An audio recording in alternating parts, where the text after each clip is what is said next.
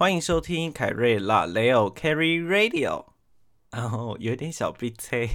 对，其实我休息有一阵子，应该是说，因为我前面的集数就是有库存，那中间呢，因为有出外景，然后也有其他事情在忙，所以虽然大家可能没有发现，不过我自己啊，就上一次录音就有一点生疏了，还是可以继续来进行我们原本的节目环节，不会影响，只是大家可能会觉得有一点小 K。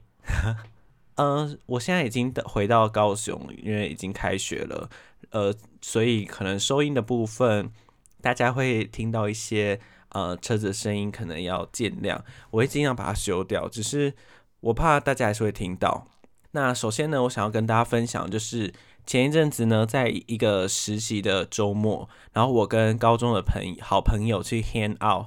就是很久没有见面，然后我们就决定找一天好好的聊天。没有要做什么其他事情，就是聊天。所以呢，我们就约在基隆市区的一个咖啡厅，我们就聊了一整个下午，真的是一整个下午哦。原本还没有想到说会聊这么久，没想到真的是聊到天，从天亮聊到天黑。啊，因为我那时候是坐公车去，因为其实在高中的时候我就在基隆读书嘛，那所以其实从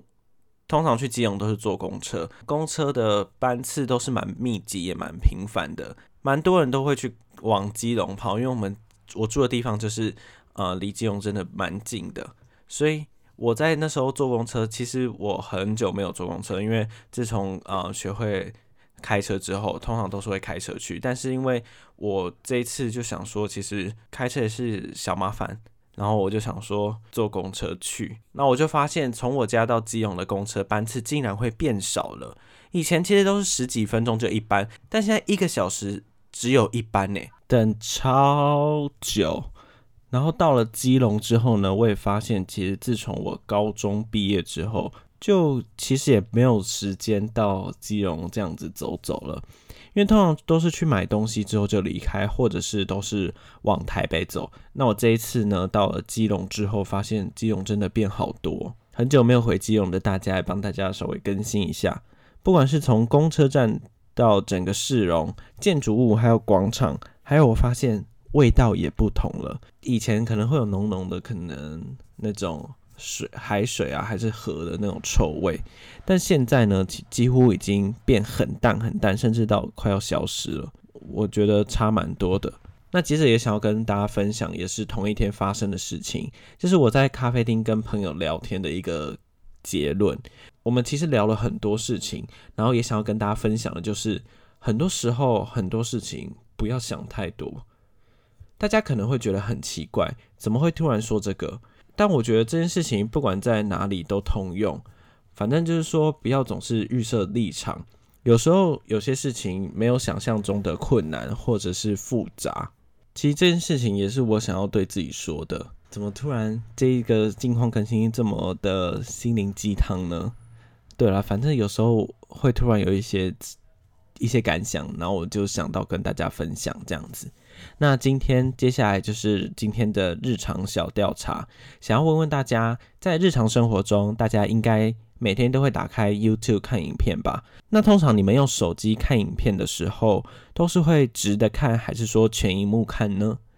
我自己的话，通常其实我都是全荧幕看，因为我觉得全荧幕看会比较舒服。可是还是要看状况啦，因为大家可能会发现，其实手机拿直的比较舒服，所以。有时候如果手酸了或者是很懒的时候，就会拿直的看，尤其是在睡前的时候，如果拿横的，有时候太重会打到自己的脸，或是打打到牙齿。我就是有这样的经验，大家一定都会有这样子的经验吧，难免的啊。有时候是被手机看，也不是在看手机，很像老人家在看电视一样的那个状况。所以其实拿直的看就可以，不用这样举高高，就可能可能就可以撑撑着这样子。不过我还是大多时候是用全荧幕的在看影片，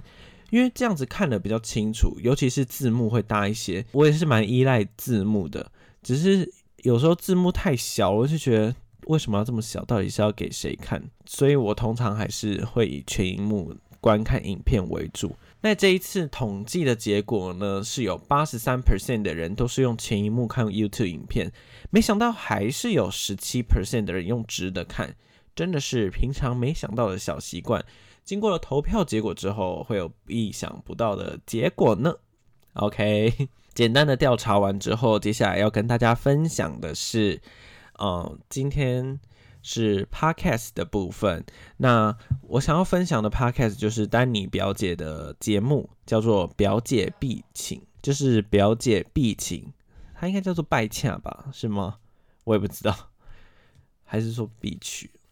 我也不知道它取名字的由来是什么，因为我我不是从第一集开始追踪的。好，反正它的中文就是叫做《表姐必请》。OK，那。我想要分享的其实不是整个节目，是其中的一个系列。那那个系列就是访谈的系列。我很喜欢表姐，每一次都会每一周吧，都会邀请不同的来宾来聊天。那大家可能会觉得 confuse，说访谈聊天的节目类型不是很常见吗？有什么好分享的？没错，表姐特别的地方呢，就是呃，让我觉得她是一个可以让来宾很自在的。敞开心胸来聊天，因为他通常都会分享自己的经验故事，然后会让来宾觉得说就是在跟朋友喝下午茶聊天的感觉，那种 tea time，然后有点聊八卦的那种 feel，非常的自然，不会说很制式化的问一问一答这样子。因为有一些节目就是会变成说，嗯，主持人问问题，然后来宾回答，变成比较少互动了，然后会。感觉就是来宾在回答问题而已。那表姐就是有让人家觉得她在聊天的过程中问问题那种呃非常自然，不会很刻意，就是会有很很有表姐的风格啦。然后我发现优点就是说，因为像是在跟朋友聊天的感觉，所以其实表姐问的问题就很。就可以很犀利、很直接，然后来宾也不会觉得很奇怪，他们就会很自然的把最真实的答案都说给大家听，也不会说是要一直拐弯抹角才可以听到答案。这就是我很喜欢丹尼表姐的 podcast 的原因。OK，那以上呢就是我今天的分享，不管是 podcast 或是我的近况。那接下来也是要跟大家继续分享不同的故事，就是说。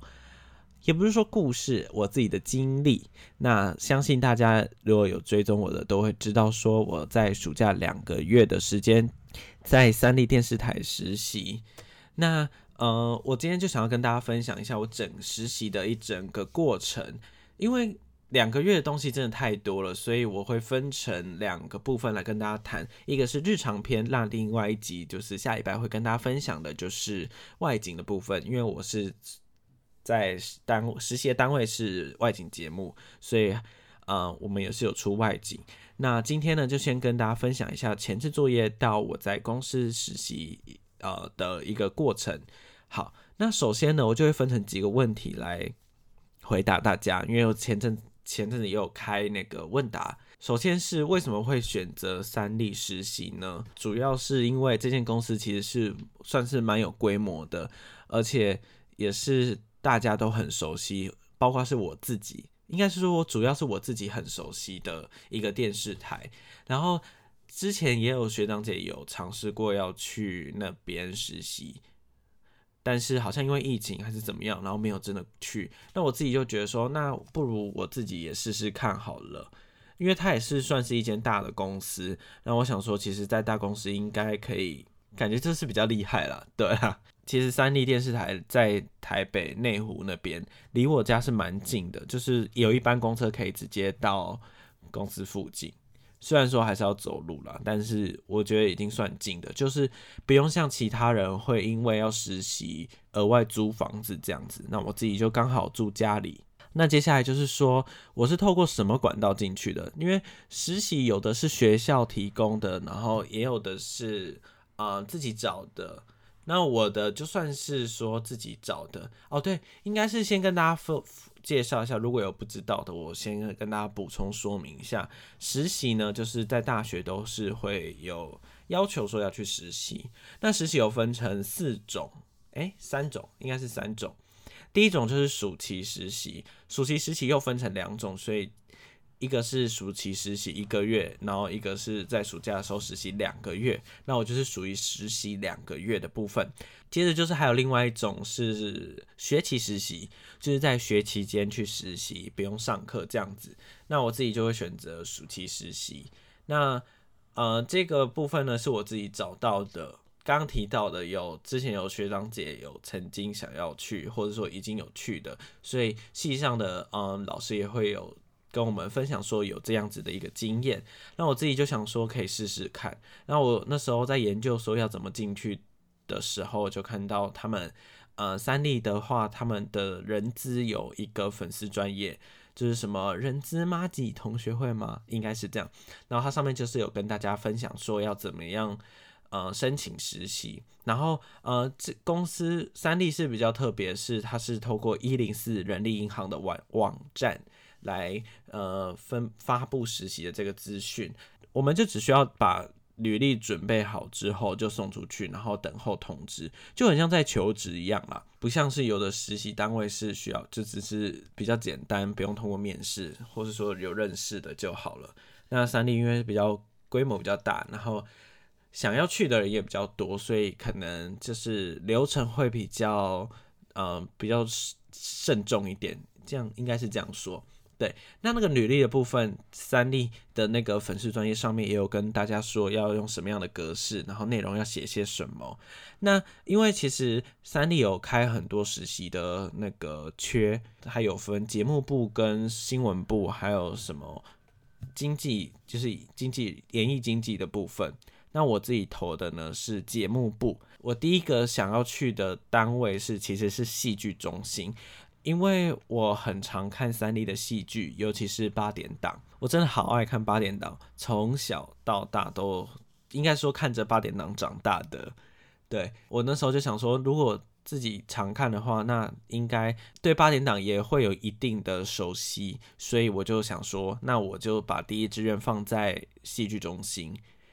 那因为我想说，只投一个很没有。就很有风险，那我就再投了第二个，就是节目部在台湾的故事，不知道大家有没有听过？那我是也是小时候有在看这样子，那它是一个人文纪实节目，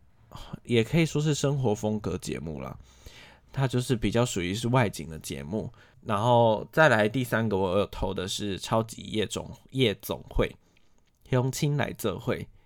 对，它也算是一个外景的节目。最后呢，有收到通知的就是在台湾的故事，然后当时是节目的监制来跟我们面试。那面试的话，他有先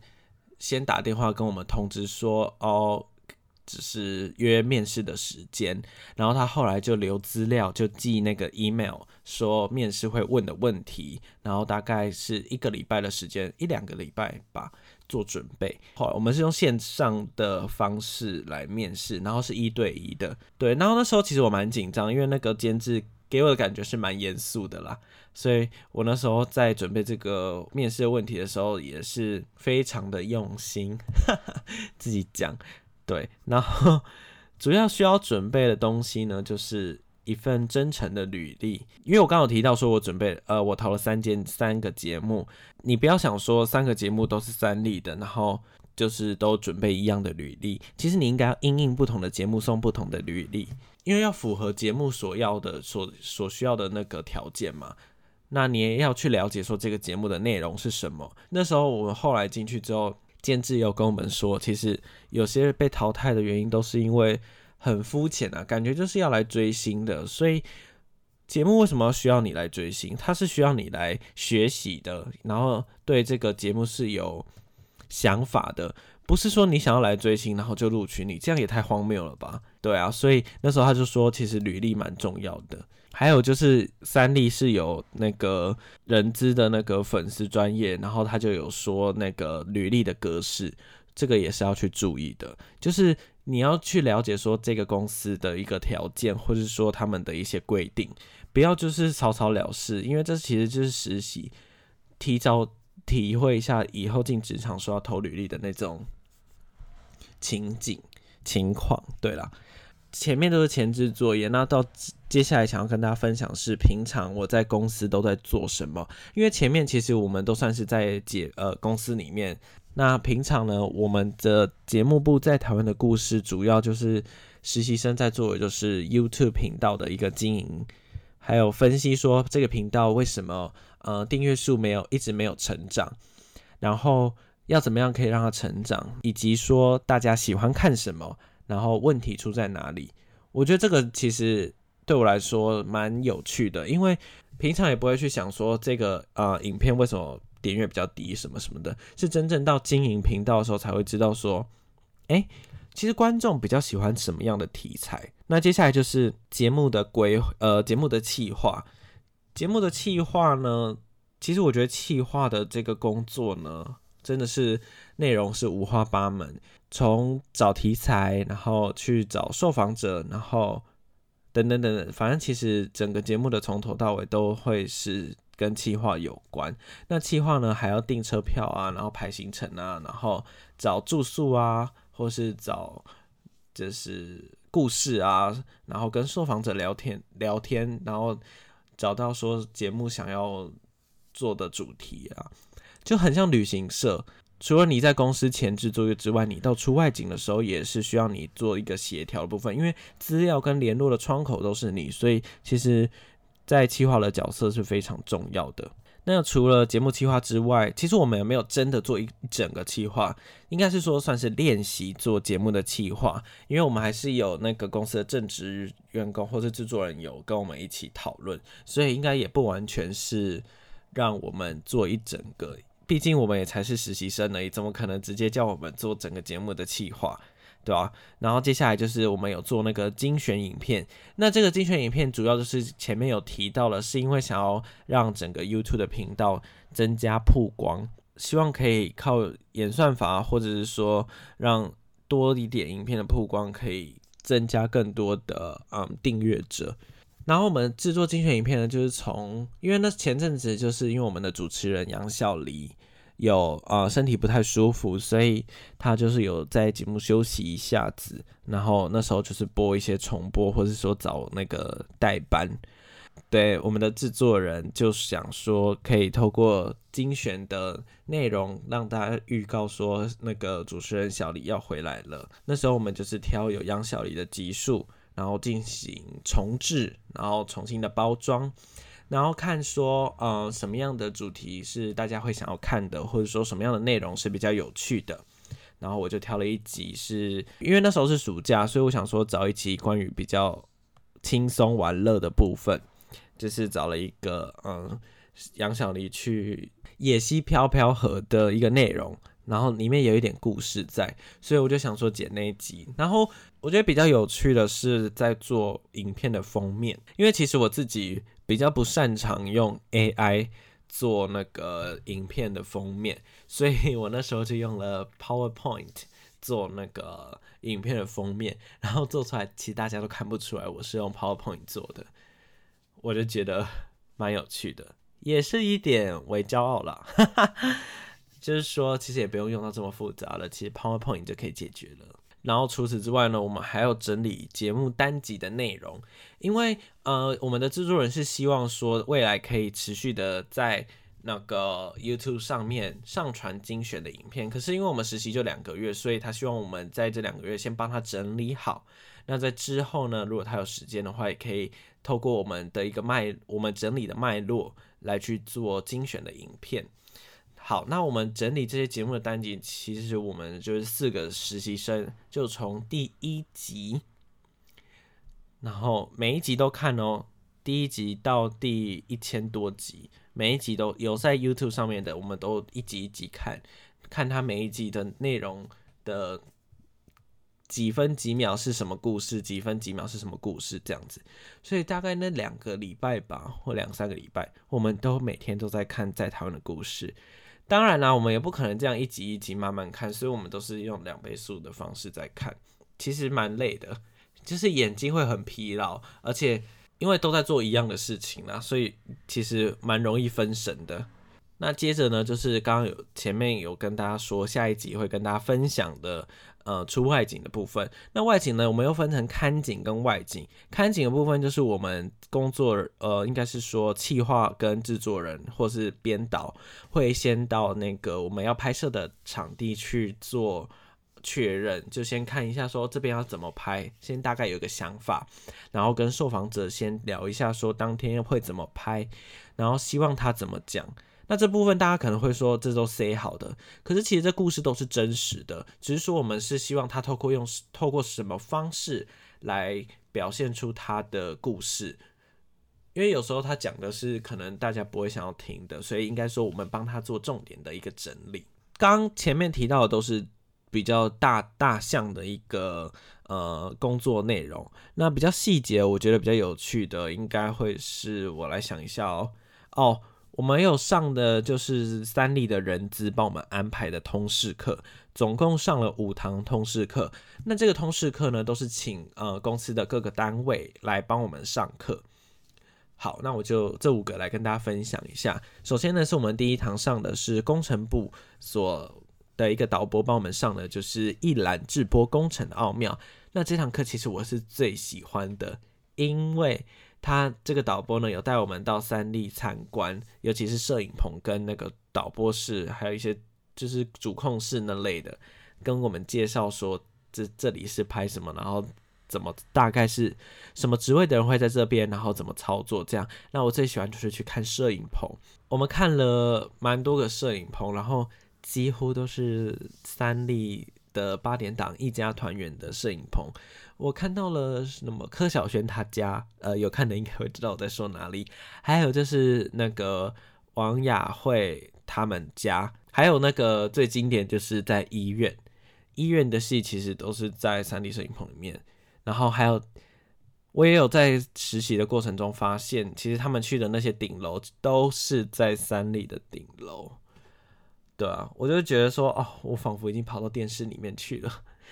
很很兴奋呢，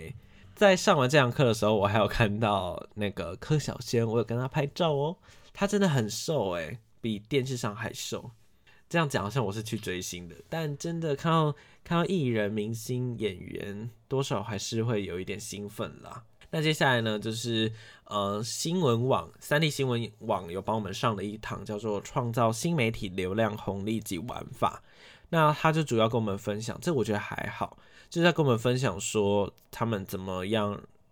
就是提高流量啊，然后什么的。然后接下来是创意行销部，主题是当个有创意的策展人。那三立好像是有两个文创吧，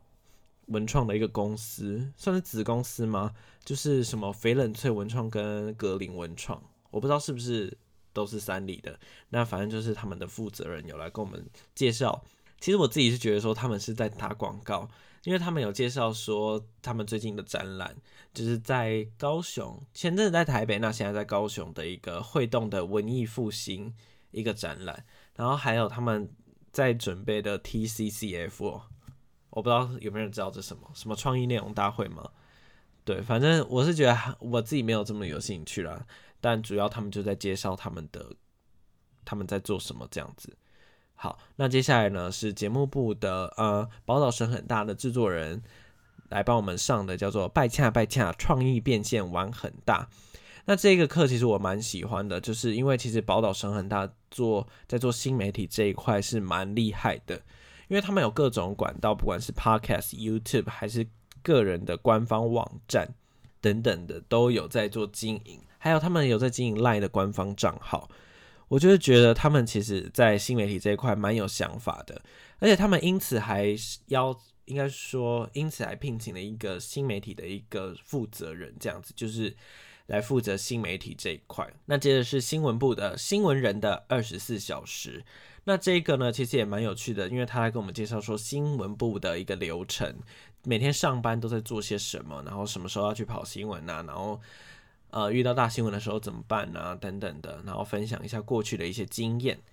对，那当然，因为我自己没有想要往新闻这一块跑，所以我也没有什么太多想要跟大家分享。那主要就是这样子。想要跟大家分享的是，我在实习的过程中遇到了哪些演员呢？呃，应该是说艺人呐，有的是演员，有的是歌手，有的是艺人、主持人这样子。曾经参加到全参加过全明星运动会的夏荷西，那是在我实习第一天的时候遇到。那同一天呢，我有遇到强强，强强呢好像刚录完影从公司离开。那最常见的就是许志豪，许志豪，因为我们节目节目部的部分在同三立台湾台，然后就是同一个同一台的这个外景节目都在在旁边而已。那因为许志豪呢，他是报道声很大，然后也是超级红人榜也在我们隔壁，他是主持人，所以他会很常来这边。还有之前严永烈也有来。那演员部分就是八点档。有遇到的，刚刚有提到的是柯晓萱，她就是以叫做吴婉君，还有陈小金跟杨浩威。杨浩威不知道大家知不知道，他就是周公平。然后还有许君君，许君君就是 Monica。那我看到他呢，其实很想 send 的，翠佩改 send 的，就是很入戏吧，就觉得他很欠揍。那再来就是黄玉荣，黄玉荣就是红茶里哦，我还有看到赵菲菲，然后。呃，我那时候在 Instagram 上面分享说，我看到赵菲菲很不想跟她打招呼，就会觉得 因为很入戏啊，就很不喜欢他。而且其实我觉得他演技还好，好。然后当时呢，刚好遇到那个三立华剧八点档的记者会，门当户对爱上你，不知道大家有没有看？那时候他们记者会有直播，然后我就看到，我是先看直播，然后再下去楼下。那时候还偷懒跑去楼下，刚好是没有什么事啊，找空档的时候去楼下看他们开记者会，然后就有看到简场啊、邝明杰啊、樊光耀啊，然后连成祥啊、谢琼轩啊等等的，就是主要的演员们在三立的一楼做那个记者会。那再来就是我还有看到超级夜总会的主持人苗可丽跟蹦恰恰，那其实蹦恰恰呢，我非常常看到他。因为他他是那个超级夜总会的，好像是导演吧，还是什么的，反正他就是有参与制作这一块，所以他就很常来公司找那个超级夜总会的同仁们，可能是开会吧。那苗可丽我看过他一次这样子。哦，对我还有看到叶少强，就是龙宇生。那时候我刚下班的时候，他好像也跟我一起往门口的地方走，然后他去拿外送。对，就这样子，虽然是一种。听起来好像没什么，可是当下看到的时候，你会觉得是一种小确幸吧。然后我看到比较可能大家不熟的，就是完全娱乐的那个小易，好，这还好，自以为有反应。然后还有就是型男大主厨的邱宝郎，然后还有曾国成。那那时候曾国成呢，我有跟他，就是有协助我们制作人，就是跟他一起拍那个金钟奖的东西，这样子。然后就是有跟他接触到，他也有跟我谈话两句这样子，我觉得蛮酷的。因为我之前有看曾国成的舞台剧，然后又看到他本人，我就觉得说他真的是蛮厉害的人啦。就是对于演艺圈这一块，他还是有他自己的，他还是很有他他的实力。那然后，因为那时候是在录《新人大主厨》，因为我在那个《新人大主厨》的摄影棚旁边这边拍金钟奖的东西，然后就有看到陈随意跟谢义军，就是他们好像是上型男来宣传他们的节目这样子，就是台语歌手了。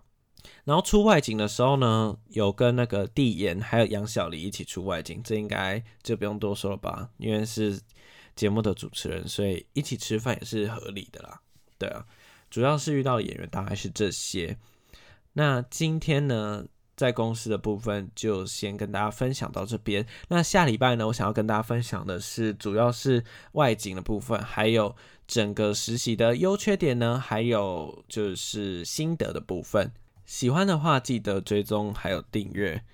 我的 Carry Radio 哦。别忘了在 Apple Podcast 底下留给我五星好评，并追踪 Carry Radio 的 Instagram 哦。下周继续回来听我分享实习的心得喽。Carry Radio，我们下次见，拜拜。